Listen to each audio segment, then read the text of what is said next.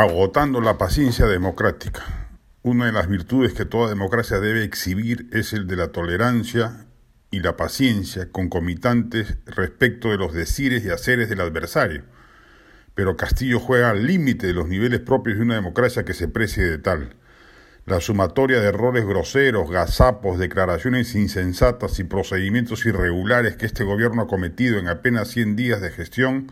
rompen los récords históricos de gobiernos aún tan inexpertos como este. Alejandro Toledo y Ollantumala no tenían ninguna experiencia de gobierno cuando llegaron al poder y no mostraron el rosario de barbaridades que esta administración derrocha. Castillo juega aún con el viento a favor, con niveles de aprobación, si bien decrecientes todavía importantes, alrededor del 40% de la ciudadanía lo respalda, pero se avecina un año horroroso donde se van a juntar todas las piezas del rompecabezas del descrédito crisis sanitaria con la tercera ola, crisis económica con el bajonazo de las inversiones privadas producto de las desastrosas declaraciones ideológicas del presidente, crisis política con mayores fricciones entre el Ejecutivo y el Congreso, y crisis social con conflictos desatados por su inercia natural, a los que se sumarán aquellos originados por las expectativas frustradas de un régimen que prometía un cambio que no se aprecia ni se va a apreciar. Va a llegarse a un momento destituyente, donde la vacancia va a estar a flor de piel de la oposición congresal.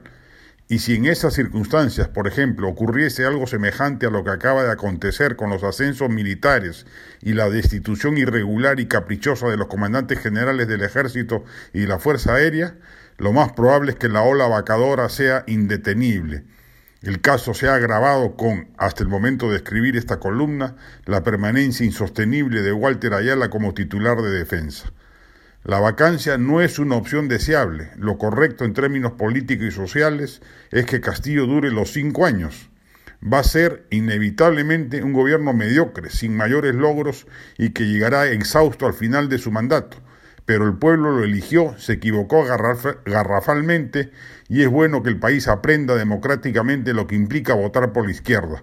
Sería una gran lección histórica que una vacancia descartaría y nos asomaría más bien al riesgo de que en el futuro vuelva a aparecer triunfal una opción de este tipo.